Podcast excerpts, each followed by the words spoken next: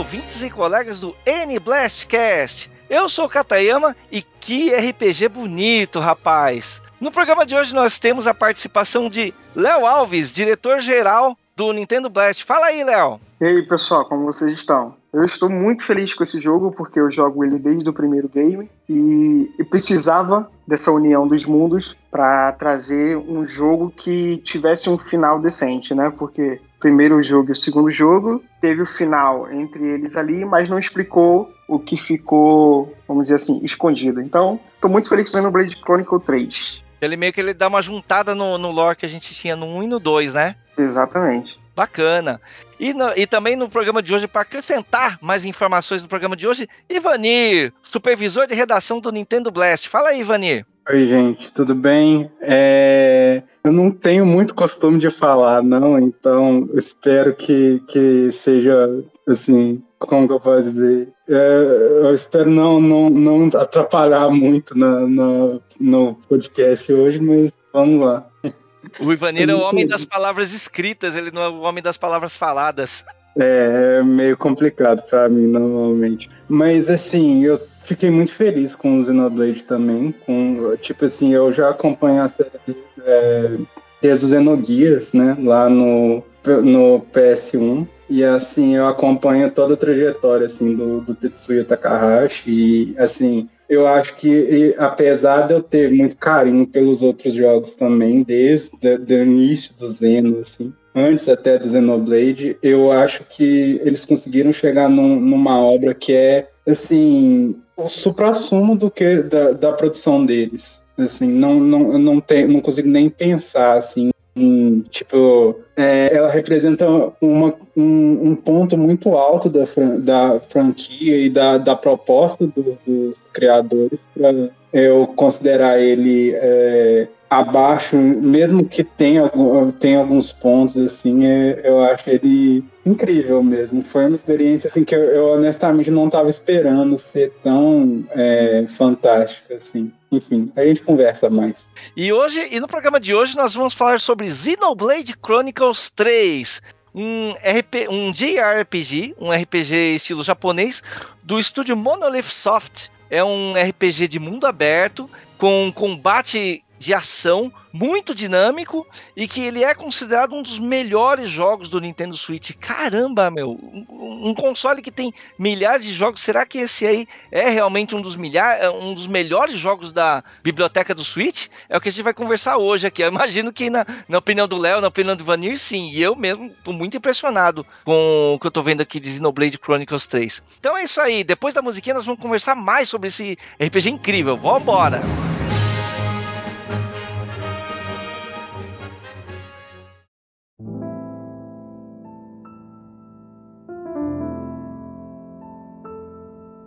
Bom, pessoal, Xenoblade Chronicles 3.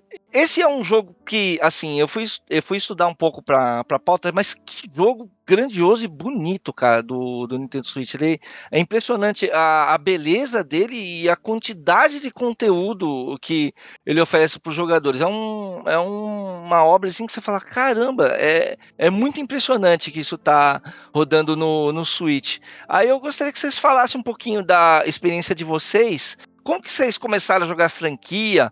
É, qual, qual que é a sua experiência com esse universo de, de Xenoblade que parece que ele não começou no Switch, né? É, Léo, o que, que você tem que falar pra gente? Como que você começou nesse mundo? Olha, eu comecei no Xenoblade Chronicles 1 mesmo. Eu não cheguei a jogar Xenosaga. É, eu conheço um pouco da Xenosaga. É, estou sabendo agora pelo Ivani que antes da Xenosaga tinha outra saga aí também, né? Ele jogou no PS1. Mas eu comecei no Xenoblade Chronicles 1 mesmo. Eu joguei um pouco, muito pouco no Wii, porque eu não tinha esse jogo na época. Um amigo meu tinha, eu joguei um pouco. Eu gostei, mas ele me afastou muito por conta do, do seu visual. É, os personagens parecem que são cegos, sabe? Você olhava pro Shulk e parecia que ele tava cego. Parecia, sabe, a, quando o Shiryu fica cego, fica aquele olho meio esbranquiçado. Parece sim, sim. isso, sabe? E o mundo em si, apesar de bem construído e da sua mecânica de combate bem construída, um enredo bem ligadinho,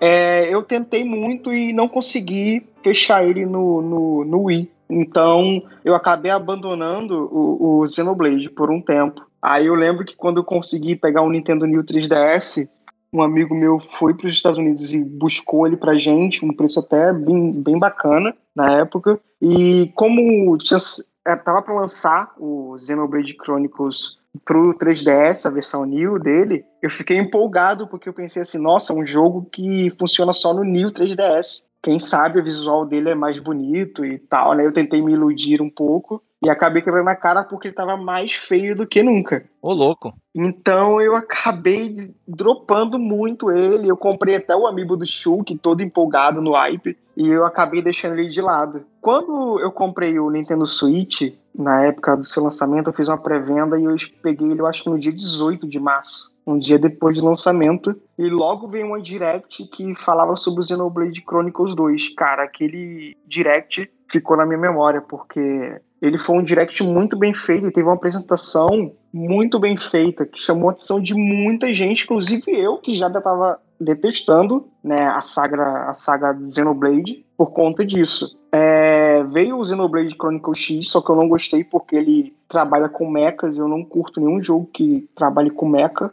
Então eu acabei dropando ele também. E quando veio o 2, cara, aquele visual de anime, aquelas lutas super, super coreografada, muito bem feita, eu falei, esse jogo eu quero tentar. Então eu peguei o Xenoblade Chronicles 2 em dezembro e eu comecei a jogar, cara, eu não parava, eu via muita gente desistindo por causa de suas mecânicas, pois o Xenoblade Chronicles 2, e com certeza, de longe, é o JRPG mais difícil que eu joguei na minha vida. E, nossa, eu, eu, não, eu conheço, eu tenho duas pessoas só que eu conheço da, da galera, inclusive do Blast, que permaneceram e terminaram o jogo. O restante, todo mundo dropou o jogo, assim, no quarto capítulo, no terceiro capítulo. Caramba! É, só que assim, eu gostei muito do combate, da dinâmica. Eu realmente acho que ele é muito ele dificulta demais. E ele é um jogo pago, é, é o preço cheio, né, cara? 300 reais. E ele tem um sistema de gacha para você conseguir as blades. Esse é uma, acho que é uma das maiores falhas do Xenoblade Chronicles 2 é esse sistema de gacha. É um sistema de gacha que não,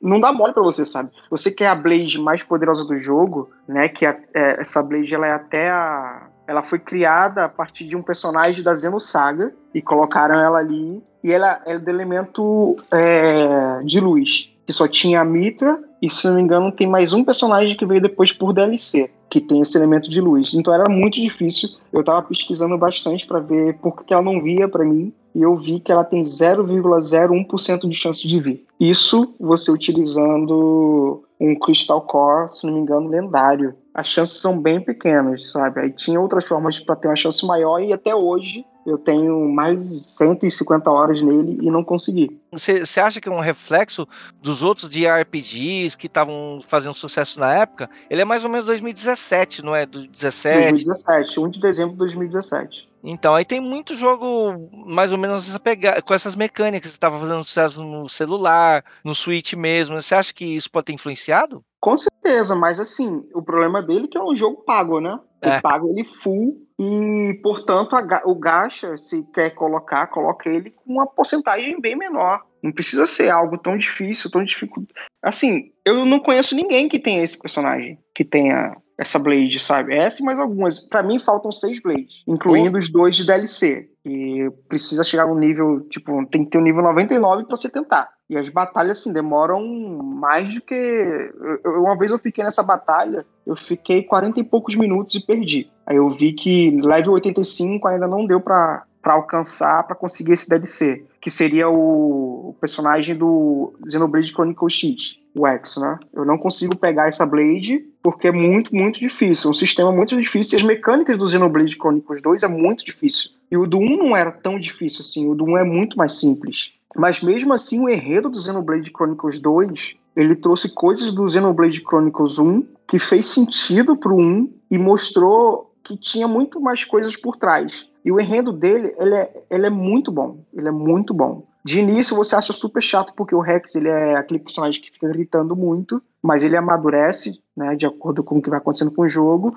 O jogo cresce de forma exponencial assim, muito grande. O potencial do Xenoblade Chronicles 2 é muito grande, mas você precisa avançar os primeiros capítulos para você começar a curtir muito, sabe? E no 3, cara, o 3 é exatamente, vamos dizer assim, os caras aprenderam com os erros do 2 e com alguns erros do 1. Um. O 3 ele traz uma mecânica muito mais simples, ele traz o mesmo estilo visual e ele traz o combate também muito mais simples. O combate é muito tranquilo de entender.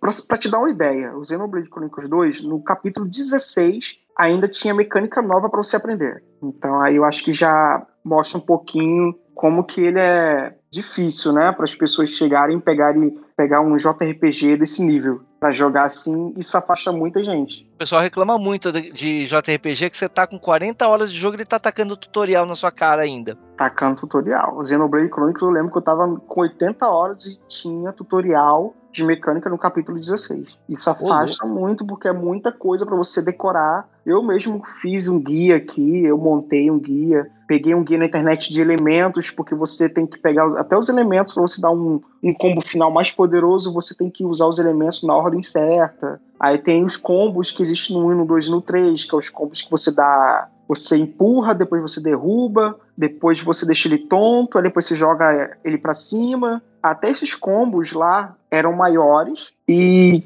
as artes você não tinha como ter umas trocas certas para poder fazer esses combos, sabe? Então você não tinha muito controle. Então você, algumas lutas você ficava um pouco desproporcional, você não tinha muito controle do que fazer ali. Ou você tornava o seu personagem muito poderoso, com itens e etc, e fazer builds muito boas para as blades certas. Se você conseguir essas blades certas, ou você ia sofrer muito. Então muita gente dropa o jogo antes de chegar na parte que te deixa, sabe, com mais vontade de continuar jogando. E você, Ivani, como é que é, foi a sua entrada no mundo Xenoblade, a sua experiência com os títulos anteriores? Conta um pouco para nós aí. Eu comecei, eu comecei ainda lá no, no Xenogears, né, lá no PS1. Aí eu, na verdade, quando eu, quando eu era criança ainda, eu devia ter uns 10 anos de idade, quando eu joguei, uma coisa assim. E aí é, foi uma experiência bem marcante para mim, porque o Xenogears, o prim primeiro jogo, ele era um jogo muito ambicioso, assim, muito, muito ambicioso mesmo. Ele foi desenvolvido pela Square, né? Quando ele, é, o, era antes da, da Monolith ter sido criada ainda. E aí o, o Tetsuya Takahashi e algum, algumas outras pessoas-chave trabalhavam na Square e faziam, né, o Xenogears que aí a proposta dele era tão ambiciosa, tão ambiciosa, que acabou a verba antes de terminar o jogo, e aí eles ficaram com um, segundo CD quebrado que tinha. E era praticamente uma visual novel com algumas batalhas de, de RPG, porque ele já tinha acabado a verba no primeiro CD, e eles só deixaram, tipo assim, ah, você pode fazer se quiser, porque o, o povo empurrou pra, pra fazer um, um, segundo CD, mas verba não tinha mais. Aí depois disso, eu, eles lançaram o Xenosaga, né? Que eu, eu cheguei a jogar só um pouquinho do primeiro, mas eu não, não cheguei a, a jogar a, a saga toda, né? Que são três jogos que aí foi quando ele tent, eh, eles estavam tentando refazer, né, tipo assim, o Xenogears, ele era uma proposta de que, que eles tinham pensado assim, uns, sei lá, sete jogos, uma coisa assim, naquela. Na, e eles só tinham feito um. Aí depois eles tentaram fazer as outras propostas que eles tinham no, no Xenosaga. Que aí, enfim, não, não, não deu tão certo no final. Eles fecharam os, os três jogos, mas eles também tiveram muita dificuldade assim com é, fazer tudo que eles queriam lá. E aí o Xenoblade foi um caso em que eles, tá, eles já tinham sido ambiciosos demais nos anteriores e eles decidiram investir em outro tipo de ambição, que é fazer um mundo mais aberto e um jogo com muitas e muitas horas de conteúdo, que os três jogos do, de Xenoblade são assim, mas que eram um pouco, assim, em termos de ambição temática, eles foram, eles começaram o Xenoblade, o original, de uma forma bem mais comedida. Eu cheguei a jogar o Xenoblade só. Eu joguei um pouquinho na vers da versão de 3DS, mas praticamente só fui jogar mesmo ele inteiro. Foi na, no relançamento pro Switch, né? Que eu cheguei a fazer a análise no Nintendo Blast. E aí foi quando eu, eu, joguei mesmo, assim, a fundo até chegar no final. E eu, eu gosto muito, assim, do, do, do, do que eles conseguiram fazer. Eu acho que a mudança de ambição para uma coisa mais do gameplay menos um pouquinho, mas ainda com bastante, é, com bastante trabalho na, na história, mas com um foco um pouco diferente, digamos assim. Tá, é, eu quando eu comprei o Switch, isso foi 2018, eu acho que foi 2018. É, é, um dos primeiros jogos que, que eu comprei foi o Xenoblade 2, na verdade. Então eu, eu já tinha o Xenoblade 2 antes de eu chegar no, no, no final do Xenoblade 1. E aí é, é um jogo que eu gosto bastante, mas eu acabei não, não, não engrenando tanto nele em comparação. Assim, eu parei. Eu acho que o que o Léo tem razão. Eu parei ali no, no capítulo 3 ou no 4, assim, então é engraçado. Mas aí eu não. Eu ainda pretendo voltar, mas eu realmente, assim, não. Com as outras coisas que eu tinha para jogar, eu acabei deixando ele de lado, assim, porque ainda tinha muita coisa pela frente e eu, assim, desanimei bem no início do jogo. Mas aí com Xenoblade 3 eu peguei fui, e fui jogar, né, pra análise, e tipo assim, eu comecei o jogo chorando. É, é, é um nível, assim, de, de tipo assim, de ver como eles aprenderam com tudo que eles fiz, passaram desde lá, na, até antes do, do, do Xenoblade 1, mas até desde do, do, do, jogo, do jogo que começou toda essa saga, que foi lá no, no PS1, no Xenogears, tipo assim, eles aprenderam demais, sabe? Eles aprenderam muito. Então, assim, foi uma coisa que na hora que eu vi, que eu é, vi os temas que eles estavam trabalhando, a questão da, de, do, do, foco na, na, discussão sobre a vida a guerra, que, que essas, essas pessoas estavam sendo forçadas a, a participar, digamos assim, até sem perceber toda a crueldade que tinha naquele, naquele cenário. É tipo assim, foi uma coisa que foi muito forte para mim e que do início do jogo, tipo assim, nas, prim no, no, nas primeiras cutscenes eu já tava chorando e, e, indo em frente de um jeito assim absurdo. Eu tive que correr para fazer a análise um pouquinho cedo, mas tipo, e por causa disso eu acabei penando um pouquinho algumas coisas do combate, assim. Mas eu acho que é, é, um jogo que eles conseguiram chegar num ponto em que é, eu, eu tô muito ansioso para ver o que eles vão fazer além a partir daqui. Enfim, eu acho que é, é isso, assim, a minha trajetória com a série. Então você concorda com a opinião do Léo de que o 3 ele, ele tem uma melhora significativa é, em relação aos anteriores? Nossa, demais. É, é tipo assim, eles aprenderam muito como. É, tipo assim, eles poliram muito o gameplay para ficar uma coisa simples e mastigável para um jogador que está começando agora, mas sem perder um, um nível de estratégia e de planejamento que assim é muito bom. É, é, é tipo assim, é, é, muito difícil você pensar em uma falha em apresentação do gameplay, porque esse do, do, em comparação com, com os outros jogos, ele é o que melhor trabalha a questão de apresentar todas as mecânicas e fazer de um jeito que o jogador vai aprendendo aos poucos e, e montando isso na cabeça, porque é, é como, como, digamos assim, cada peça nova do, da, das mecânicas, cada sistema novo que é apresentado, é tipo um, uma peça de um quebra-cabeça, que você vai montando na cabeça e entendendo como é, o, o que você deveria fazer para usar o sistema. Para quem já jogou os anteriores, você já tem uma base, né? Você já tem um entendimento de alguns detalhes que, que fica mais fácil de você pegar.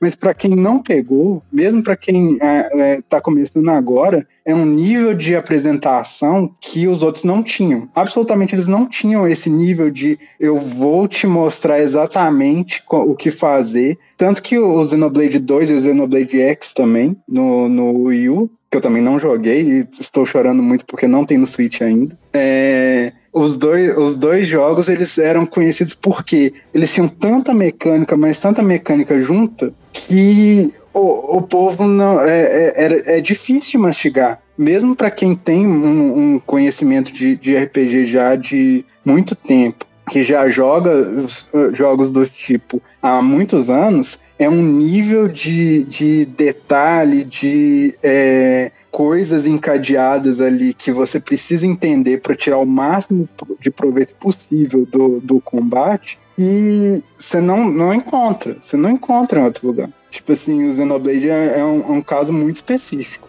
assim, no, no gênero mesmo. É, e, e Léo, é, pelo, que eu, pelo que eu andei vendo da série Zino, ele não, eles, os mundos, os mundos entre os jogos, eles têm uma interligação entre si, mas eles não necessariamente são uma sequência. O cara pode começar jogando o Xenoblade 3 é, sem, sem precisar jogar o 2, sem precisar jogar o 1, sem precisar jogar o X, correto? Pode, pode sim. No caso do, do Xenoblade, cada um tem a sua história, sendo que elas têm uma ligação. Porque isso pode ser um pouco intimidador pro, pro cara que quer começar agora. Por exemplo, eu, exemplo, pô, mas eu vou ter que jogar o jogo o, o 1, o 2, o X, e agora? Como é que eu faço? Dá para começar tranquilamente do, do 3, né? Pode, pode sim, sem problema. Ele vai ter a história dele fechada ali. Você vai conseguir jogar ele do início ao fim. Ele vai começar a história e vai terminar a história. Assim como o 2 e como o 1. Você pode começar por qualquer um deles. Principalmente o 1 e o 2, porque assim, o 1 e o 2 eles se passam ao mesmo tempo. Eles se passam em dimensões diferentes, mas eles se passam ao mesmo tempo.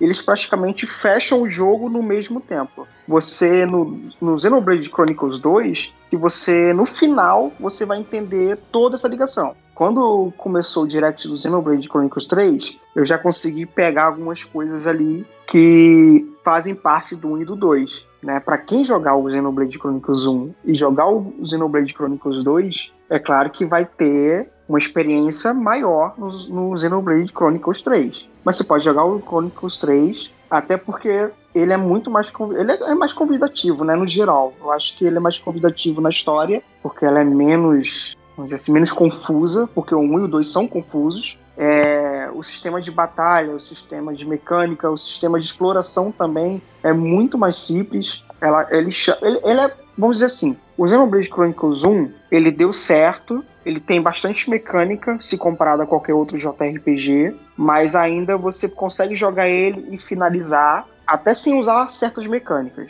O Xenoblade Chronicles 2, eles foram ao ápice, sabe? Não existe, é como o Ivani falou, não existe nenhum JRPG no nível dele. Você vai ter muita dificuldade, até para a galera que é mais antiga em JRPG, vai ter muita dificuldade com ele, vai ter que aprender muita coisa, mas vai ser compensado no final, porque o sistema de batalha dele é tão complexo que se torna super gratificante. Agora, Xenoblade Chronicles 3, ele é para todo mundo. Se você gosta de, de, de, de, RPG, pode ir tranquilo nele que você vai aprender tudo, você vai conseguir utilizar todas as mecânicas dele, porque elas vão ficar na sua cabeça. Até o tempo de funcionar essa mecânica de aprendizagem dela é maior e é mais mastigadinha, como o Ivani falou. Então você consegue jogar o Xenoblade Chronicles 3 tranquilo, inclusive pela parte do enredo dele também, não tem problema. Agora sim, se você for jogar o DLC, a expansão do Xenoblade, do Xenoblade 3, que já foi mostrado uma imagem, você vai ficar um pouco perdido, a não ser que eles coloquem algum resumo. Você pode jogar a história base tranquilo. Agora, se você for pegar a expansão, é, eu sugiro que você jogue o Xenoblade Chronicles 1 e o 2. É, até pela imagem, né? A imagem Exatamente. promocional do DLC, você já, você já fala assim, não, esse daqui eu preciso, eu preciso saber. Exatamente. é, inclusive o Ivani. É, cara, se você chegar no capítulo 6 do Xenoblade Chronicles 2, você vai aprender as mecânicas mais difíceis e vai superar os maiores obstáculos. Daí para frente você consegue fechar o game e você vai pegar o melhor da história, porque o Xenoblade Chronicles 2, ele é, ele, acho que da história dos três, ele é o mais importante, porque é nele que mostra a ligação do Xenoblade Chronicles 1 e no 3. Inclusive, o Xenoblade Chronicles 1 Definitive Edition que saiu pro Switch, ele teve correções no visual de certos personagens para ele acabar se encaixando de certinho no Xenoblade Chronicles 2. Então é importante você jogar depois ele se você quiser a experiência completa dessa saga é, e quiser jogar a expansão e entender certinho, jogo 2 e eu garanto pra você que você vai se surpreender e vai ficar muito feliz com ele. Ah, eu tenho certeza. É só que, tipo assim, eu, eu, eu já tô com ele separado ali. Já tô com, com cartucho dentro, dentro do, do Switch. Só que é, é, tipo assim, eu tô. Eu, tenho, tenho, tenho as análises pra fazer, né? Então, assim, tá difícil de eu voltar e, e gastar cento e tantas horas que eu vou precisar nele ali. Mas vai, vai, vai, vai chegar a hora. Vai chegar, ele tá só aguardado aqui esperando. eu queria falar um pouco sobre a, o ambiente do. sobre o universo do jogo e depois das mecânicas, né? É, eu, eu, queria é, primeiro falar sobre o, sobre o universo de, do Xenoblade 3, né? Que é o, que é o jogo que a gente está abordando nesse programa, né? E assim, pelo, pelo que eu vi, ele se passa num, num mundo que tem correlação com o Xenoblade 1 e Xenoblade 2, como o Léo falou. Ele, ele meio que junta as histórias e parece que é num universo onde os humanos eles não nascem de pessoas, eles, os seres humanos eles são criados, né? Eles são produzidos é, e eles têm um tempo de vida limitado, em 10 ciclos, que seria o equivalente a 10 anos.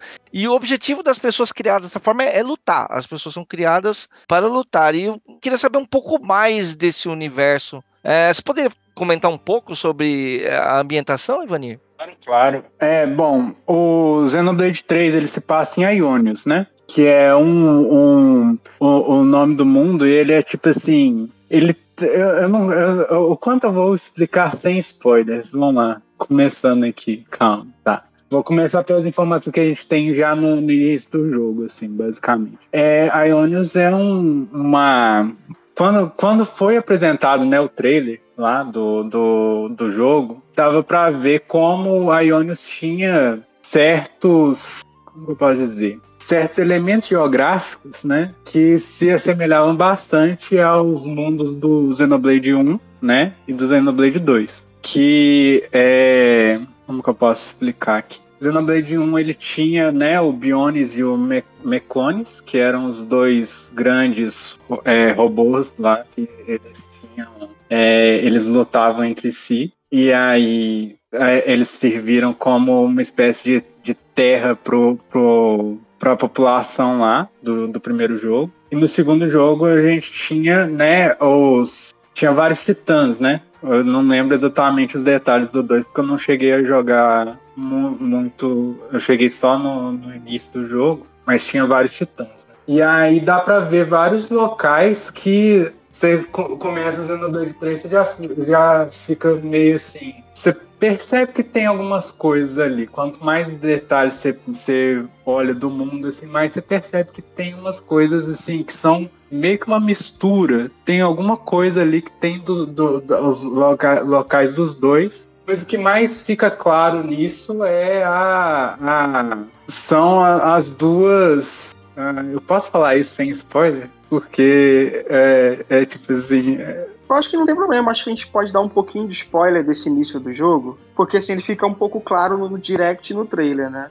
É. Ele já avisa que tá unindo os mundos. O que acontece é que no Xenoblade Chronicles 1 existe o Bionis, que era um, um titã, e existe o Meconis, que também é outro titã. Um é feito de, né, é, de vida e o outro é na mecânico. E eles tiveram lutas até que uma luta eles empataram e os dois faleceram. Só que existiam os povos que existiam dentro deles. No Bionis, os humanos, a raça Nopon, que é aquela bolinha peluda, os Entias, que são aquela raça que vivem por séculos, que tem aquela orelhinha como se fossem umas asas, e no Meconis tinha a, as máquinas. E eles estavam em constante briga. Já no Xenoblade Chronicles 2, que se chama o mundo Arrest, ele tinha um mar de nuvens, porque toda a terra dele havia sumido, e as pessoas tiveram que morar em Titans, né? Já no 3, você percebe que tem ali, como se fosse um planeta Terra, tudo completinho. Só que tem esses elementos do 1 e do 2 ali. Inclusive a espada, eu só não sei dizer se aquela espada era do Bionis ou era do Meconis. Eu acredito que seja do Bionis. Na caixa do 2, você vê um Titã também ali, um Titan do Xenoblade Chronicles 2. E no 3, você vê os dois elementos que estão nas caixas do 1 e do 2 no, na caixa do 3. E os, o, o, a galera lá do grupo, da tua equipe, olhando para eles, né? Então acho que isso já fica um pouco os dois mundos e dando origem a Ionios, né? Nesse caso aí você fica fica, fica visível, né, que existem elementos dos dois mundos ali no Xenoblade Chronicles 2. E que aí se a pessoa for ainda mais atenta, ela percebe a questão das raças, que nem você falou, que tem as raças dos dois. Pra dar origem ao Ionios, né? Léo, eu queria que você começar, comentasse um pouco agora das mecânicas do jogo, porque o Xenoblade, ele chama muita atenção, porque ele não é um, um de RPG comum, desses que a gente vê que tem que tem turno, que para, fica abrindo janela de diálogo para escolher ataque. Ele tem um combate dinâmico, mas não é só combate dinâmico.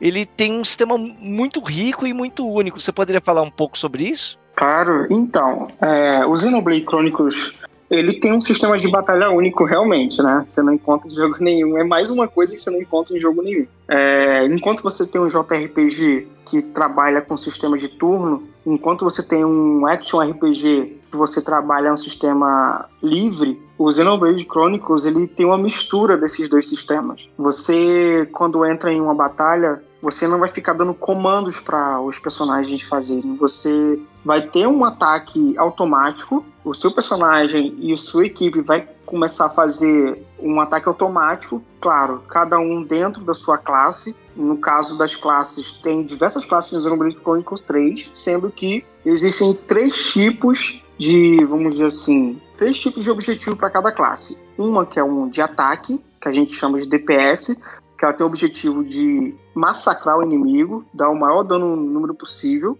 e rápido. Tem o tanque, que dentro desse tanque existe uma divisão do tanque que aguenta a pancada, que fica recebendo dano e bloqueando, e tem aquele de agilidade que fica esquivando, e também tem os healers. Esses healers também eles podem buffar e podem também dar debuff nos inimigos, né? Aí cada um fica fazendo uma função e você fica controlando um desses personagens. Você no Xenoblade Chronicles 3 pode escolher. Vocês podem, você pode trocar de personagem no meio da batalha se você achar que o healer não tá curando certo o suficiente. Você troca para ele e faz o que você precisa fazer. Só que além deles darem ataques automáticos, você fica, poxa, então eu não vou fazer nada, vou ficar só trocando de boneco e andando com ele para ele fazer o que ele tem que fazer. Não.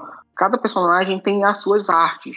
É, fica parecido, vamos dizer assim, com técnicas, né? Vamos dizer, ah, o Hadouken do Ryu, aqui você tem arte. E você tem, você pode vir com um personagem, cada um com quatro artes. E você carrega ela de forma diferente. Se você estiver utilizando artes de Kivis, que é referente ao Xenoblade Chronicles 1, você vai ter que ficar batendo no, no inimigo para poder carregar aquela arte. E se você for um personagem que está com Diagnes, com skills, no caso arte de Diagnes, ela vai carregando com o tempo e você vai utilizando elas. Só que cada uma dessas artes ela tem vários propósitos dentro do jogo. Tem arte que é só para dar dano, tem arte que é só para buffar e para dar debuff, outras para cura, e também tem as artes que elas servem para iniciar aqueles combos. Em todo o Xenoblade, ele tem esse combo que é, na verdade é o combo que mais dá dano no jogo. Você precisa utilizar esse tipo de combo, principalmente em bosses, porque senão você vai ficar muito tempo você não vai conseguir vencer, você vai morrer. Então como que ele funciona? Você vai ter que escolher as artes certas para cada personagem para você ter uma linha desses ataques. Eles têm uma ordem para começar. É, se eu não me engano, ele começa com uma técnica que vai dar um dano, mas vai empurrar o inimigo. E vai começar um tempo para esse inimigo. Vai mostrar lá que ele foi empurrado e tem um tempo para você utilizar a próxima arte para continuar com a cadeia do combo. Que, se eu não me engano, é de derrubar. Aí depois de derrubar, você tem que usar uma arte com alguém que vai deixar ele tonto. Depois dessa, tem outra arte que ele vai jogar o inimigo para cima. E se não me engano, no Xenoblade Chronicles 3 tem mais uma que você joga ele pro chão. Nisso tudo, o inimigo não vai conseguir fazer nada, ele vai ficar super é, é, frágil e você vai dar um combo, às vezes, que aparece na tela, joga na tua cara assim, pá! É, vários números, assim, números super altos, sabe? E também tem outro estilo de combo que você começa um combo em cadeia. Você precisa carregar o sistema de combate que vai aparecer, eu acho que a partir do capítulo 2 ou 3. Se você tiver com seu DPS fazendo tudo certinho como DPS, o tanque fazendo tudo certinho como o tanque e o healer certinho, essa barra ela vai enchendo. Quando ela enche, você aperta o botão mais e começa uma cadeia que vem até uma cena muito bacana dos personagens se juntando, os que estiverem vivos, né, na sua equipe. É, você vai ter esses tipos de combo. E tem uma reação em cadeia, um combo em cadeia que você vai aprender se não me engano, a partir do capítulo 2 ou 3. Nesse combo, é, você vai dar um número de, de, de, dano absurdo nele. E ele te ensina esse combo e ele vai falar bastante sobre esse combo, porque é um combo que vai te ajudar nas batalhas contra chefes, nas batalhas mais difíceis do jogo, contra um super boss, contra um, um alguns inimigos secretos que tem no jogo, que são bem poderosos, ele tem uma barra de pontos de vida muito grande. Então você vai precisar dar dano muito massivo. Então ele vai te ensinar essa mecânica que você vai dar um combo que quando você. O seu tanque, o seu healer, o seu DPS, que é o seu ataque, tá fazendo tudo certinho, né, ele vai começar a encher uma barrinha, um círculo que vai estar tá na tela presente o tempo todo. Quando você encher aquele círculo, você vai apertar o botão mais e vai entrar numa cadeia de, de, de combo. Só que esse combo, diferente do combo anterior, é, ele pode ser renovado o ciclo. Se você fizer certinho como as mecânicas pedem, ele vai sempre renovando até chegar ao ponto que não tem mais como você renovar. No final, ele vai somar todo aquele dano e vai multiplicar por um, um, um número X que vai depender do seu desempenho daquele ali, naquele, naquela batalha, para dar um dano absurdo. Assim, eu tive muita dificuldade em alguns chefes, muita não, porque muita foi no Xenoblade Chronicles 2, né? Mas no 3 eu tive dificuldade com alguns chefes, porque eu tava com classes novas e eu não tava sabendo ainda utilizá-la direito,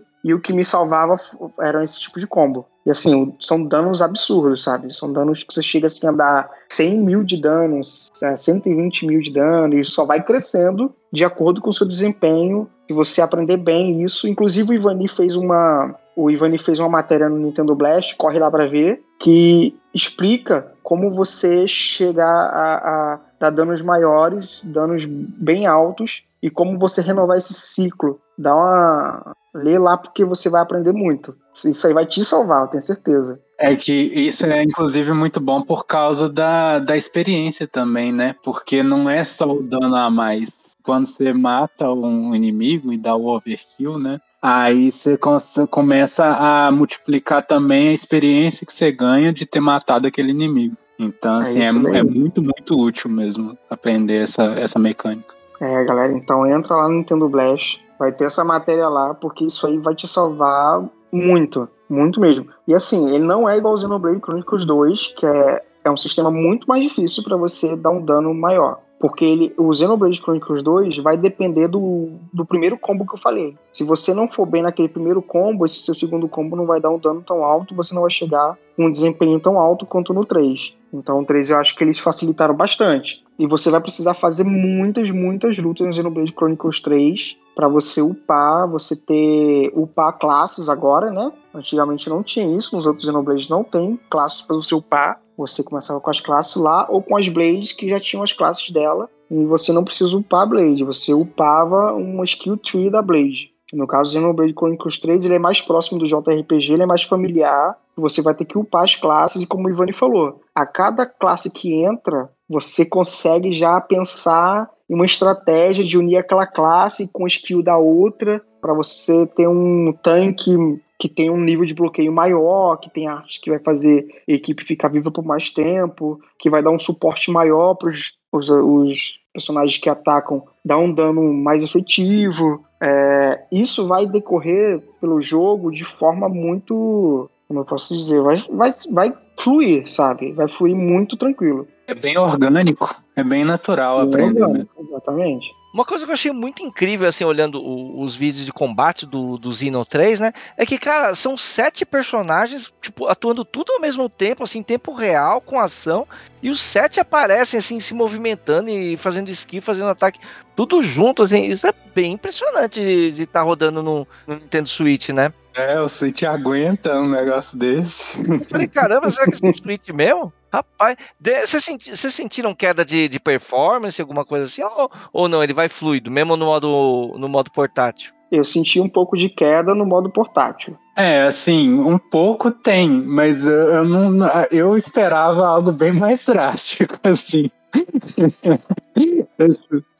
Quando eu vi sete personagens lutando tudo ao mesmo tempo, você pode, você pode alternar qual personagem você está controlando, né? Sim. E, e, em tempo real, isso é muito incrível, assim, eu achei bem, bem impressionante é, mesmo. O, o que difere bastante do Xenoblade Chronicles 2, que você tem uma queda de FPS, uma queda de resolução absurda, absurda. Tem partes dele que você fica assim, cara, não dá para jogar no modo portátil. Vamos botar na televisão porque nesse momento eu não tô conseguindo jogar, eu não tô pegando a experiência que esse jogo quer me passar no modo portátil. Quer dizer que não, o 3 ele teve até melhorias de performance, de engine gráfica e tudo? Então, houve um. Existe. Foi comentado, se não me engano, tem até no Blast também uma notícia falando sobre isso. Que existe uma tecnologia nova que eles criaram junto com a Nintendo. E essa tecnologia ela faz com que o Switch consiga trazer esse, esse desempenho maior, trazendo também uma resolução que não cai assim visivelmente, ela cai, né? Pelo que eu li, ela cai.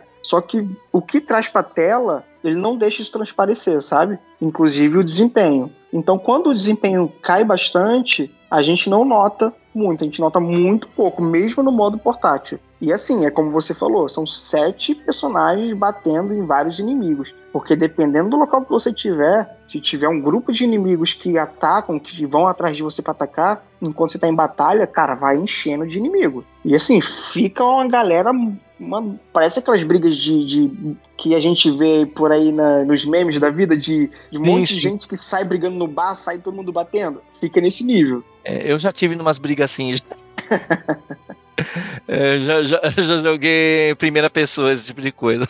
Inclusive, nesse Xenoblade Chronicles, ele 3, ele traz esse sétimo personagem, né? Porque sua equipe fixa é aquela de seis personagens, e dependendo de onde você estiver no mundo, de qual é, quest que você esteja fazendo, você consegue adquirir outros personagens, são chamados de heróis, que entram pro seu grupo, eles lhe dão, depois que você faz a quest certa deles, aquela classe para você poder jogar com ela também, além de você poder utilizar eles em batalha. Isso é muito bacana e isso assim adiciona uma camada extra de estratégia pro, pro combate nem personagens, personagem é algo que é sempre cativante, é sempre um, um atrativo de, de, de RPG, né? De RPGs no geral, né? A gente sempre pega aquele apego com os personagens. Ivani, você quer falar alguma coisa sobre os personagens? Quem que você se apegou mais? Dá, fala suas impressões sobre esse aspecto. Então, isso é uma coisa que eu, inclusive, estava conversando com um amigo meu, que tava jogando também e tipo assim ele também é, a, acompanhou a, a, ele teve mais ou menos a mesma trajetória que eu ter jogado Xenoguias lá no, no PS1 e acompanhado assim a trajetória. E é, a experiência dele foi, foi tipo assim ele gostou muito do, do de praticamente todos os personagens. Ele tava tipo assim é, ele, ele ficava conversando com todo mundo, até os NPCs mais aleatórios do, do, do mundo, ele ia lá conversar para saber com, com as, as, coisas, tipo assim, os, é, as quests opcionais e tal. E eu, eu passei mais ou menos pela mesma situação no início do jogo, meu, meu personagem favorito é um personagem que é, a ideia da história dele é que. Eu não sei nem se eu posso falar, porque é outra coisa que é spoiler, assim. Mas o meu personagem favorito era um, um, um amigo dos protagonistas que ele tá na história, no passado deles, mas ele não aparece no, no, no presente, digamos assim. Ele só vai Ih, cara, o cara que aparece no passado não aparece no presente, é, cara. É isso. Não é bom. Mas aí, Já sabe, né? É, então, é, é, é por aí. Aí, tipo assim, eu, eu, eu gosto bastante, assim, gostava bastante da questão da dinâmica do, da equipe principal. Eu gosto muito, que é uma coisa que, inclusive, eles falaram em, em entrevista antes do, do jogo lançar, que eles tentaram fazer o máximo possível do, de todos os personagens principais da equipe, né, os seis, os seis principais, terem uma, uma espécie de protagonismo dentro da história. É, apesar de que a cena ficou meio deixada de lado, assim, em comparação com os outros, ela foi um pouco menos desenvolvida no geral. A sensação é que realmente todo mundo tem um protagonismo, né? Tem a, a, a tem tipo um, um, eles não são um grupo totalmente assim que uma pessoa fala, todo mundo concorda, balança a cabeça e vai fazer as coisas e, e, e não tem personalidade para bater, sabe? Eu gosto que como cada um tem uma relação própria, eles têm as relações entre eles, eles têm uma, uma sensação assim de personalidade, de que alguém que realmente está lá pensando sobre as coisas e tendo a sua própria, né, o seu, o, a, o seu passado e o seu, a, a sua personalidade para agir em relação às coisas que estão acontecendo. Eu acho isso muito incrível assim no jogo de forma geral. Em termos de personagem preferido, eu gosto muito de todo mundo da equipe principal. Eu não tenho muita, muita assim, é, até uma escolha meio, meio assim, estou em cima do muro, mas eu gosto muito de todo mundo. Eu não, não tenho assim um, um, personagem específico, não. E, e você, Léo, o que, que você acha dos personagens? Até algum que você, que você acha mais chatão, assim, ou você gosta de todo mundo também? Ah, eu não gostava muito do Tyon. Quando eu vi o trailer, eu gostei do visual dele. Para mim foi o que mais me agradou. Mas dentro do jogo, assim, do enredo, no início, eu achei ele muito chato. Eu pensei, ah, tá, ele vai ser o personagem reclamão do jogo, o personagem super chato, que vai permanecer na equipe até o final, e no final ele vai ser um cara maneiro. Cara, não. Esse jogo ele tem um, um, um enredo muito, muito fechadinho, muito bem escrito. Eles têm, cada personagem, como o Ivani disse, cada personagem tem seu protagonismo e assim, eles vão amadurecendo, mas não é um amadurecimento de forma jogada. É algo bem trabalhado. É bem aos poucos, sabe? Não é um personagem que é meio bipolar, que do nada ele é um cara super insuportável e do nada ele vira um cara super maneiro. Ele vai continuar com a personalidade, personalidade dele, tem uma personalidade forte, mas ele vai ter o amadurecimento dentro dos limites dele, sabe? É, é, eu acho que isso é o que deixou muito bacana assim nesse, nesse, nessa equipe, nesses seis personagens. Mas o personagem que eu mais curto, tirando dois que seriam spoilers, é um personagem que aparece nos trailers no direct, que é a Ethel, aquela mulher com cabelo, sei lá, platinado, grande, e já mostra que ela é bem, bem forte, né, bem poderosa. Cara, ela, a Ethel, para mim é uma personagem magnífica, sabe? O que eles fizeram, o que eles trouxeram ali, o objetivo dela nesse jogo encaixou perfeitamente e eu gostei muito do, do, do, personagem dela. Inclusive, eu gostei muito da classe dela também. Sugestão aí, galera. Se você quer uma classe muito boa já de início de jogo, tenta conseguir a dela. É, Theo é muito boa mesmo. Eu, na verdade, dos heróis, eu acho que eu gosto de todo mundo também. Mas assim, dá pra, dá pra mudar a formação da. Assim, parece que o sétimo personagem dá pra alternar, né? Dá pra alterar quem que é. Mas assim, a formação da parte básica de seis é sempre o mesmo? Ou dá pra mudar alguma coisa? Os seis principais são, são é a mesma coisa. São fixos. Né? Eles são fixos. São fixos. O sétimo personagem que você tem a, a escolha, porque esse herói ele é um guest, né? Ele é um convidado da equipe, digamos assim. Ele, você não controla ele diretamente, não. Você controla todo mundo, né, da equipe. E ele é basicamente assim um aliado que tá ali te, te ajudando, né? Compensando algumas coisas da sua estratégia. Você não tem esse controle direto que você tem do, dos outros seis. Se você quiser mudar a qualquer hora para um deles, você pode. Não, ele é um, um aliado que está ali te, te, ajudando. Inclusive, uma boa de, de você usar, sei lá, um aliado que é um healer para você, você poder deixar alguém a mais para bater, por exemplo, esse tipo de coisa. O que você pode fazer não é trocar de personagem dessa equipe dos seis, mas você consegue trocar a classe, inclusive ter a classe dos heróis. Então ela se torna bem variada. Eu acho muito difícil encontrar alguém que tenha a mesma equipe, sabe? Porque a variedade de classes trans, transforma essa equipe única para cada jogador mesmo. Então a variação não é no personagem em si, você pode variar a classe dele, a classe Sim. e aí como é uma combinação muito grande de seis, ah, então dá, dá um grupo muito único no seu estilo de jogo, é isso? Também, porque assim, além da classe, quando você adquire classes novas e você chega em certos níveis que vão ser desbloqueados de acordo com, com a história, no, no, na parte da história que você tiver, você consegue utilizar skill de uma classe junto com outra classe. Então você consegue transformar aquele teu personagem da forma que você gosta de jogar. Não sei se eu fui, fui claro. Vou, vou dar um exemplo. Exemplo. Isso, dá um exemplo. Pode dar um exemplo, Vani. É, um, um, exemplo claro, você pode, às vezes, assim, ah, não, gosto só de bater, eu vou colocar pra bater ali. Só se ali na, na, na, na forma. Vai dar muito ruim. Vai dar muito ruim. Mas você pode fazer isso. Tipo quando a gente tá jogando Overwatch, todo mundo quer ir de Ranzo. É, é, é isso aí. É isso aí. É, dá, dá muito ninguém, ruim. bota, ninguém bota heal, ninguém bota nada. Todo mundo de Ranzo.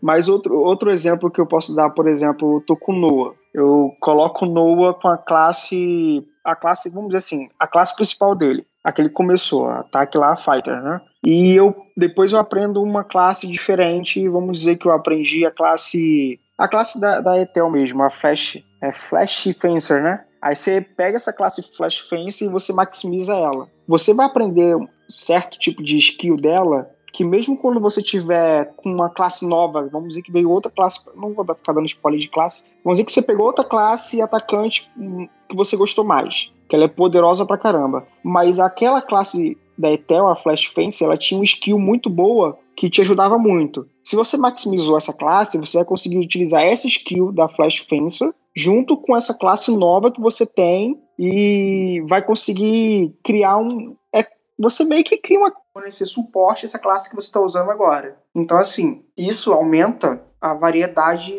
de, de, de combate de cada um dos personagens, né? Eu posso ter um Noah com uma, um skill de tanque para suportar mais ataque, mas eu tô com a classe que é de ataque, ou seja, ele vai ser um, um, um tanque que bate muito forte, entende? Uhum. Ou então pegar alguma, algum, pegar alguma arte de, de suporte, às vezes, de healer, né? E colocar combinando com a, as outras artes, porque você pode fazer as, as combinations, né? Com os, as, as artes combinadas, que aí você escolhe lá uma arte específica e você coloca junto. E aí você pode fazer, sei lá, ah, ele vai bater, mas ele vai, junto com esse bater, com, com esse ataque aqui que causa mais dano se eu atacar de lado, eu vou colocar esse golpe aqui que ele, ah, sei lá, ele faz um, um efeito de, de sonolência no inimigo. Ah, isso é, que é ah. é uma coisa do, do, do healer, né?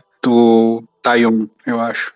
A classe básica do Taion, eu acho que tinha isso já. É, você consegue transformar seus personagens já. Eu tenho um, uma Mil que ninguém mais usa uma Mil assim, sabe? Uma, um Lange, que é um tanque, mas eu tenho um eu tenho um Lange aqui que é um. Ele tem tanto técnicas de ataque quanto de cura. Ele consegue bater curando de, e ninguém mais tem ele, sabe? Você consegue transformar os seus personagens é, ao seu gosto mesmo, sabe? Então a variedade acaba ficando grande, apesar de serem os mesmos personagens.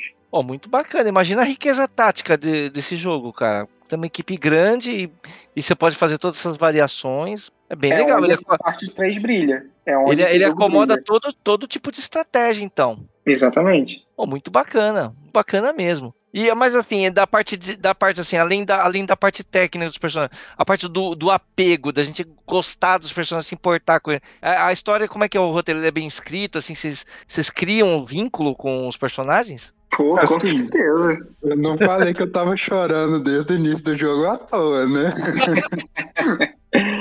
Olha, é, é, o Xenoblade Chronicles 1, eu acho que de todos os três, ele é o que a gente menos se apega porque a gente se apega. Eu não consegui me apegar a todos os personagens. Eu peguei poucos personagens no, no 1. No 2, eu consegui me apegar a todos, cara. Todos, todos, assim. Eu acho que ele é o que mais, hum, vamos dizer assim, o que te dá mais vontade de salvar todo mundo, sabe? Você se apega de uma forma, assim, absurda, absurda. Porque além dele ser muito grande, ele tem muito, vamos dizer assim, tem muita reviravolta e tem muita, muita coisa, assim, das histórias de cada um que te faz gostar, sabe? O 3, ele tem muito isso também, mas eu acho que ele não tem tanto quanto o 2. Mas mesmo assim, ele, ele, você consegue se apegar a cada um dos personagens que entram ali, inclusive o Tyon. Muito, muito bom, cara. Bom mesmo. E assim, sobre. Vamos falar agora sobre a parte técnica do, do jogo, assim. Sobre o visual. O que, que vocês acham do, do visual do jogo? Ah, o Xenoblade Chronicles 3 ele traz um, um visual é, superior a 1 e ou 2, mesmo as versões de Switch. Né? Eu acredito que graças a essa tecnologia nova que a Nintendo trouxe aí, ele traz um visual muito mais bacana, ele traz um sombreamento e um, uns efeitos de luz, luzes ali no combate, no, no modo história, na cutscene, superior a 1 e o 2. O, o desempenho também, eu acho que ele é superior. Tá? É, o, o jogo, ele do início ao fim, ele, ele traz esse visual com essa resolução e com esse desempenho vai do início ao fim, sabe? Por mais que tenha muitos personagens ali, você não consegue ver essas quedas, como a gente falou antes, né? Ele tem um estilo de arte muito bonito, que mais uma vez ele, ele busca o estilo de arte do Xenoblade Chronicles 1 e do 2, ele joga na tua cara e ele traz ela de uma forma mais, vamos dizer assim, mais lapidada, sabe? Você consegue ver certos detalhes, certas texturas que no 1 e no 2 ele não fica tão claro. Eu acredito que a resolução do 3 e a forma que, ele, que eles colocaram, que é uma tecnologia que eu não conheço, né? mas ele, ele deixa de forma muito clara que ele é superior. Eles trouxeram os. Ele, cara, eles não brincaram com o Xenoblade Chronicles 3. Eles trouxeram para tornar, olha, aprendemos com tudo do 1 e do 2. O visual dele é superior, o desempenho é superior e o escopo do jogo também é superior. Ele tem um escopo maior também. E a exploração, né? O mundo de Xenoblade Chronicles 3 cara, ele é muito grande, muito grande. Às vezes eu fico aqui jogando, eu ficava, eu ficava jogando no domingo, eu conseguia fazer duas quests duas subquests e não conseguia fazer mais nada. Já tava na hora de jantar, na hora de dormir, meu irmão, porque não dava para fazer mais nada. Caramba, é eu, jogando bom. Zelda Breath of the Wild. então, assim, eu acho que, na minha, na minha opinião, ele é superior em tudo isso aí que os jogos anteriores, com certeza. Ivani, o que, que você acha sobre o, os seus comentários sobre gráfico, visual e desempenho? É, como, como eu tava falando, como o Léo falou, tipo assim, eu acho que em termos técnicos não, não, não, tem, não tem comparação, tá? Não tem, tipo assim, não tem como você pensar que o, os outros são melhores, não. Tem outros elementos, né? Tipo assim, tem o, o apego que você pode ter aos personagens específicos do 2, que nem o Léo falou tem os, as, as, algumas camadas a mais assim do gameplay também e tal, que são diferentes, né? Mas em termos técnicos não, não, não, não, tem, não tem comparação, não tem como. Não, tipo assim, o Xenoblade 3 realmente, assim, ele, ele é um avanço claro do, do esforço da Monolith Soft até aqui. Assim, eu diria isso para praticamente tudo, na verdade. Porque dá para você ver como eles é, fizeram um esforço para ter também uma questão, assim, do, do tom da narrativa ser um pouco mais ter um peso mais sério desde o início, em comparação, assim, também aos outros jogos. Tipo assim, o trabalho com, em relação ao, aos temas que ele tenta trabalhar também, que ele tem, né, já desde o início, você entende quais são os temas que ele está querendo abordar e você vê como eles estão sendo trabalhados é, de uma forma bem consistente do início ao fim do jogo. Então, assim, é um jogo assim que, que dá para dá para ver assim como uma evolução nítida assim, como um aprendizado claro que todos os jogos anteriores trouxeram para eles até aqui. Em termos técnicos, assim, eu não, não, eu não consigo pensar em, em nenhum outro jogo que eu falo assim, isso daqui é a, a é, tipo assim, o todo o aprendizado que a equipe teve veio acumular aqui, nesse ponto. Tem, não tem, não tem condição, sabe? É o, o é, é, tipo assim, eles pensaram nesse ponto como o ápice do que eles fizeram até aqui e que daqui eles, eu não sei nem o que, que eles vão pensar e tentar fazer, porque assim foi o ponto que eles conseguiram pegar, acumular tudo que eles aprenderam até aqui e fazer. É, é, difícil, você não, você sempre tem. Quando você pega, você pode pegar qualquer outra série, qualquer outro jogo, sempre tem alguns detalhes que a equipe é, teve que cortar, teve que. que não representam tão bem a qualidade de, de um determinado ponto anterior da, da, da franquia, do, do que a equipe trabalhou antes. Esse é o ápice do que a Monolith fez até aqui. Não tem. Eu não sei se você percebeu, Ivani, esse jogo também eu acho que ele foi criado com muito carinho, sabe, pela equipe de desenvolvedor, pela Monolith, para os jogadores do Xenoblade Chronicles 1 e 2 eu acho que cada cena, em cada parte, em cada sistema, você encontra um pouquinho de cada um dos jogos anteriores. Eu acho que, que esse jogo ele foi criado assim de uma forma muito especial, buscando detalhes, sabe? Detalhes assim que se você não jogou bem, se você não entende bem dele, você não, não consegue captar. Mas aí, quando você chega nessas partes, cara, te surpreende de uma forma tão, tão bacana, te traz uma nostalgia, né? Porque os jogos anteriores, inclusive, principalmente o primeiro, já é um pouco antigo, te traz uma emoção e te leva aquele momento do, dos outros jogos que você jogou e isso torna esse terceiro jogo tão especial. Você sente o carinho que os desenvolvedores, os desenvolvedores colocaram em cada pedacinho desse jogo, sabe? Não sei se você sentiu isso também. é um pouco pior no meu caso. É, é tipo assim, é ainda mais pesado, digamos assim, porque é, tem também muita coisa dos Xenogears aí. E, tipo assim, você pensa, para pra pensar, assim, no que é a equipe, tipo assim, ter determinadas... É, ter um acumulado de, de, de conhecimento, de esforço da equipe para trazer esse carinho mesmo, que nem você falou, pro jogo, que tipo assim, é algo que, que é, a equipe passa por, por antes do, dos Xenoblades, que dá pra gente dizer que foi o ponto assim que a série finalmente teve o sucesso que ela precisava. A, a, o Xenogears especificamente e o, o, foram jogos que foram assim criados a duras penas, tá? Tipo assim, criados com muita dificuldade, com uma ambição enorme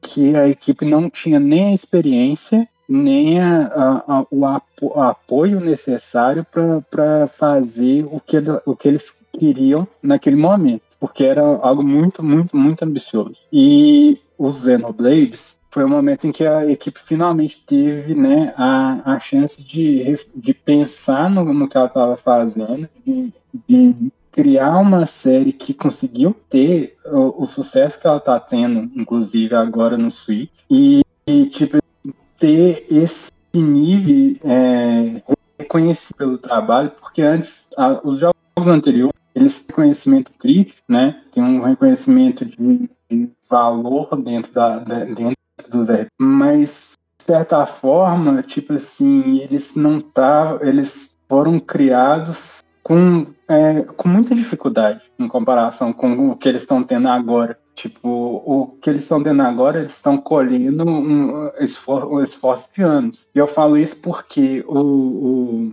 o Xenoblade 3, especificamente, por exemplo, tem alguns elementos de lore que são extremamente ligados ao que o Xenogears estava tentando fazer desde o início, tá? Tipo assim, não, não vou entrar em muitos detalhes, mas até alguns termos técnicos, assim, específicos que eles trabalham no, no, no jogo são relacionados com, com que eles estavam criando lá no, no, início. Não sei se você chegou a ler com relação ao, ao, aos nomes, né? Que é, em termos da história, apesar de eu não ter explicado bem a, a, agora há pouco, tipo assim, em termos dos nomes, da é, a Ionius é, é dividida em, em dois é, duas nações, né? Duas, tem as duas nações principais lá, que são o Kevis e o outro era Agnes, né? Uhum.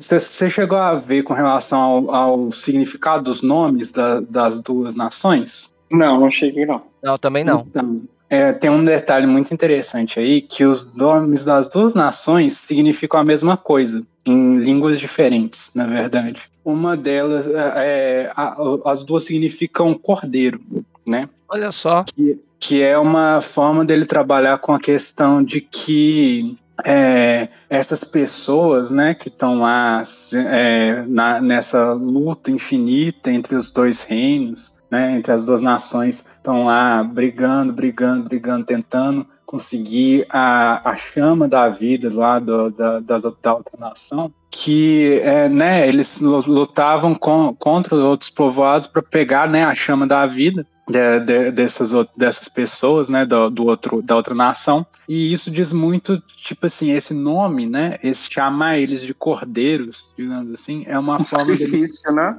É, justamente nessa, nessa noção de que eles são, né, é, como que eu posso dizer? Não só essa questão do sacrifício, mas digamos assim, que eles têm uma. É, eles estão são ali um rebanho controlado, né, por essa, por, por toda essa situação, né, essa situação pesada, né, da, da guerra que não, não tem fim, não tem uma, não tem uma solução para aquela situação ali. Eles iam continuar, né, lutando infinitamente ali né, naquela situação. E esse nome também é um nome dos soldados que estavam presentes nos Enoguias. Então, ah, assim, é, é, é, é, um esforço que, ele, que a, é, esse, o, o Blade 3 tem justamente de, de assim, isso é só um, um, um, exemplo simples, tá? Tem muito mais coisa lá dentro do jogo, mas que é um exemplo simples de como eles, é, tipo assim, esse jogo é realmente uma representação do legado todo da, do, do, trabalho deles até aqui, sabe? Do, é, do trabalho desde o início. Então, assim, é um jogo que é muito, assim, para quem acompanhou desde o início, minha voz tá embargando aqui. É, para quem acompanhou desde o início, sabe que, tipo assim, tem um peso enorme no, no, no que eles fizeram com esse jogo, que é, extrapola o Xenoblade até. Então, assim, é, é, é, é um, um, tipo de experiência que é difícil até. Eu, eu tenho dificuldade de falar de todo, assim, falar, verba, falar, né, falar mesmo, escrever, acho que eu ainda consigo, mas falar é, é me faltam palavras, assim, para explicar toda a experiência que ele é para alguém que acompanhou o trabalho do, do, desde lá, sabe? Desde lá do, do PlayStation 1. Então, gente, eu tava olhando aqui na, na, na eShop, esse jogo é preço cheio, 300 pila, assim. Na opinião de vocês, assim, ele vale a pena, é, o, assim, o, o preço dele, assim, vocês acham que, que é uma experiência bacana e qual a opinião de vocês? Não, cara, assim, eu acho que jogo nenhum vale 300 reais. Aí eu tenho esse pensamento. Infelizmente eu tenho essa mesma mentalidade, assim, mas eu acho que, tipo, se fosse para eu escolher um jogo, assim, que eu acho que é um dos que vale mais a pena, assim, eu provavelmente colocaria ele, apesar de eu achar que o preço cheio é, é assim, é pesado, assim, para mim nenhum jogo eu compraria nesse preço não, se possível, assim, eu preferiria.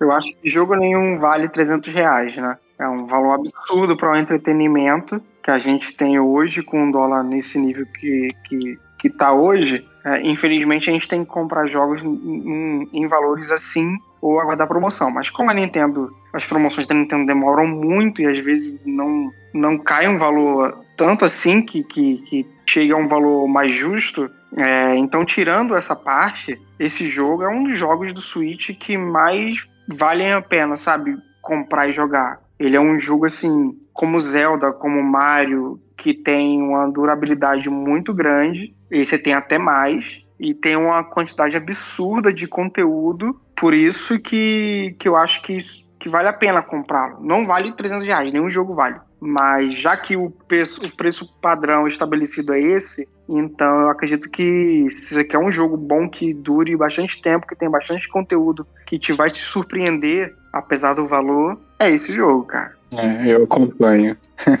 Qual que seriam os seus pensamentos finais em relação a Xenoblade Chronicles 3? Léo? Cara, é difícil chegar a uma conclusão assim, dar um resumo sobre esse jogo, né? Quando a gente entra para uma história como a gente entra com o Xenoblade Chronicles 1, o 2 e finalmente agora o 3, é, é, é, muito gratificante, sabe? Você poder jogar esse jogo e você encontrar algumas resoluções do primeiro jogo do segundo jogo aqui e ele casar tão bem com a união desses mundos é algo que, que chega a emocionar pela história, história tão bonita que quer trazer algo para você, quer te fazer aprender coisas, inclusive até da vida, sabe? Ele tem esse foco desde o primeiro jogo é, em te trazer momentos assim que vão te emocionar, que vão te fazer pensar um pouco, né? E que precisa dar uma conclusão. O Xenoblade Chronicles 3, ele demorou um pouco, eu fiquei muito apreensivo se teria um terceiro jogo, porque o primeiro jogo e o segundo jogo deixam em aberto isso. E quando eu joguei esse terceiro jogo, eu vi que ele ainda não fechou as lacunas, mas que com a arte do, da expansão, eu acredito que ele, que ele possa fechar. Não, não, não acredito totalmente, mas eu coração de jogador de Xenoblade quer dizer que sim. Então, assim, ele é um jogo que, que te, te dá uma carga emocional muito grande e que tem um conteúdo de gameplay muito bom. É, com certeza o Xenoblade Chronicles é o, é o JRPG, ou RPG, como quiser dizer. Ele tem, é tão único, né? Que ele é um gênero tão único que de, acho que deveria existir um, uma classificação para o Xenoblade, sabe? Porque ele é uma é mistura. É, um action RPG, algo assim, sabe? Porque ele tem uma mistura tão única em tudo, na exploração, no combate, nas mecânicas, no mundo, no, no estilo de história que ele quer trazer, ele é muito único. E... Tem uma classificação XRPG, Xenoblade Exatamente, RPG. É, é isso daí. Então, para mim, para o Leandro, é ele tem um valor muito grande, muito grande. Eu comprei os personagens no Super Smash Bros, eu comprei Amiibo, eu fui atrás do livro de arte no, com um amigo meu no Japão, porque ele tem uma lore especial, sabe? Ele tem um, um, eu tenho um carinho muito grande por essa por essa franquia. Se eu tivesse que dar uma conclusão para essa franquia que é o é o RPG que eu mais gosto, sabe? O RPG que eu mais amo, assim, jogar por tudo que tem nele. Ele não é por cada pedacinho, como, ah, tem jogo que eu gosto mais por causa disso, por causa daquilo. Não, é, é para mim é a união de tudo que tem nele e que torna ele tão único, que torna muito especial para mim, sabe? Acho que é, é isso que define para mim o Xenoblade para mim. E você, Ivani, quais são os seus pensamentos finais sobre Xenoblade Chronicles 3? Ah, sobre o 3, eu, eu, eu já, acho que eu já falei bastante ali agora há pouco, mas é, meu, meus pensamentos no momento é cadê o X no Switch? ah, muito bom. Então, gente, é, a gente vai ter, a gente vai, vai encerrar aqui, mas vai ter uma área de spoilers depois do encerramento do programa, que a gente vai comentar, que eu vou ser spoilado, que o Léo e o Vani vão fazer comentários que, é, alguns comentários que eles queiram é, com spoilers. Então, se você, como eu ainda não jogou, para por aqui, eu também vou largar o microfone e vou sair correndo. não, brincadeira, brincadeira, vou ficar, vou ficar. Então, é isso aí, gente. Muito obrigado por é, acompanhar mais esse programa. Aqui a gente pode conhecer um pouco mais sobre esse JRPG incrível o Xenoblade 3. E ó, se vocês estavam com. Viu, Léo, viu, Vivani? Se vocês estavam com a intenção de, de deixar as pessoas com vontade de jogar, vocês conseguiram, porque eu tô louco de vontade de jogar agora esse negócio, cara. Uma vontade doida de jogar. Aí eu tô, eu tô pensando, pô, será que eu tenho 300 pau? Você dando bobeira aqui? Vamos será jogar, que uma promoção? Vamos jogar. Pô, véio, deu uma, deu uma vontade. Porque ele realmente é um dos jogos mais impressionantes do, do Switch. E de fato, ele é um. Ele chama atenção porque ele é um, ele é um produto muito único. Ele é um produto que tem uma alma e que tem um, mecânicas muito ricas. E que realmente fiquei com vontade de jogar, fiquei realmente curioso. Então é isso aí, pessoal. Muito obrigado por acompanhar mais esse programa. E quem quiser ouvir agora os comentários do Léo e comentários do Vanir com spoiler, fica aí depois da musiquinha de encerramento. Falou, gente. Valeu. Até mais, então. Obrigado. Tchau, tchau. Valeu, galera.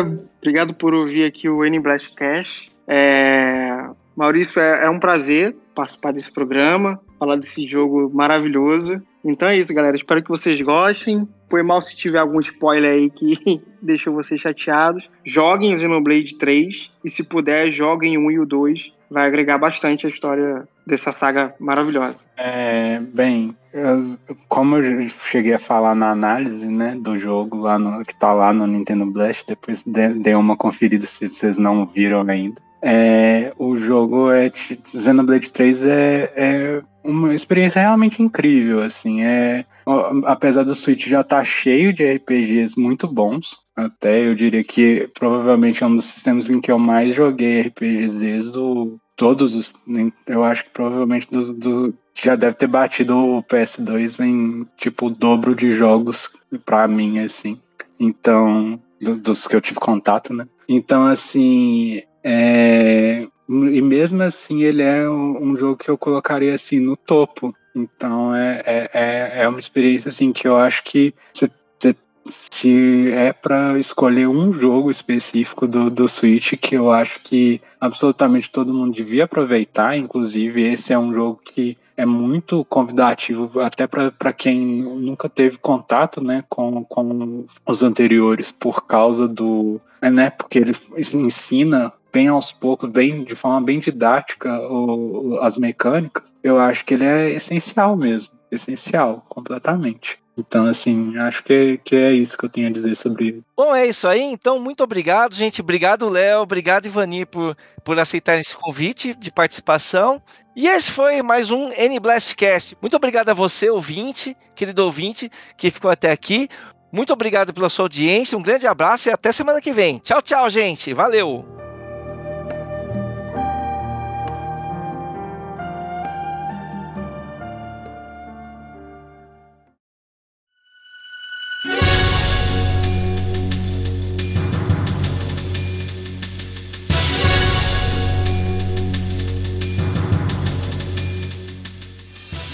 Ouvinte, você que ficou até agora, agora é a área de spoiler e o pessoal vai falar spoiler rapidão aqui porque o programa já tá longo.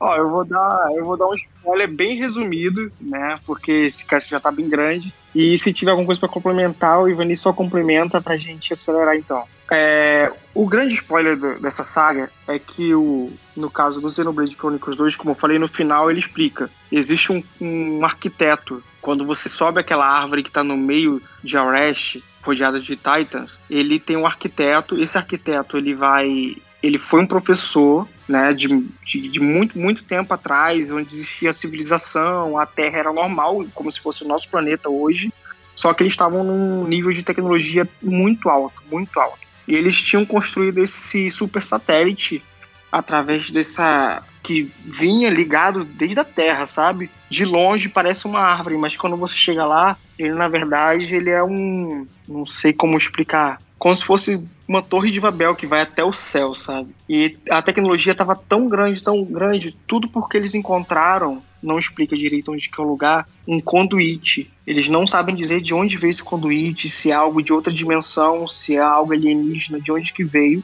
Só que através desse conduíte eles tiveram acesso a uma tecnologia e um poder muito grande. E eles descobriram, uma das, das assistentes do arquiteto descobriu que isso levava a outras dimensões. Então eles queriam utilizar isso para fins ruins, né? E esse, esse arquiteto, no caso Klaus, ele não queria deixar isso acontecer e ele fecha as, as portas e ele fica com acesso praticamente para ele do conduíte.